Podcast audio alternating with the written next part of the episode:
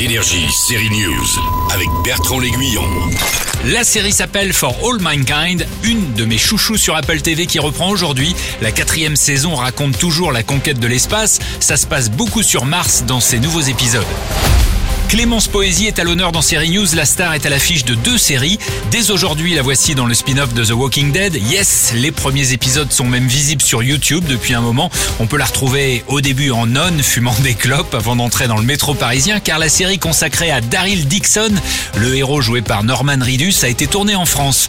Des zombies dans le métro parisien, en effet, ça semble plausible. Bon, par contre, Clémence Poésie n'a absolument pas le droit d'en parler à cause de la grève des acteurs américains. Alors elle évoque une autre série, cette fois sur sur France TV, dans laquelle on la retrouve également. Ça s'appelle Sambre. Il y a quelqu'un qui m'a attrapé par le cou.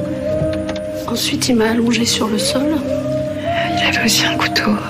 Il parlait avec un accent du Nord, un accent de chez nous. Alors Sambre, ça retrace un fait divers qui s'est déroulé sur euh, plus de 20 ans et on a appelé ça ensuite euh, l'histoire du violeur de la de la Sambre. Et voilà, c'est quelqu'un qui a violé des femmes euh, tôt le matin pendant plus de 20 ans sans être jamais inquiété.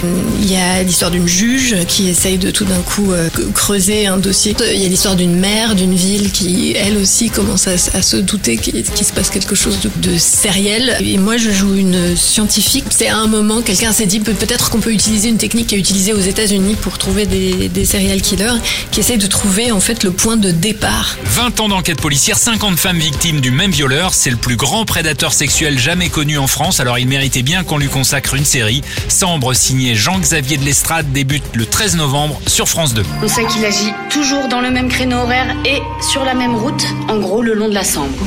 Énergie, série News.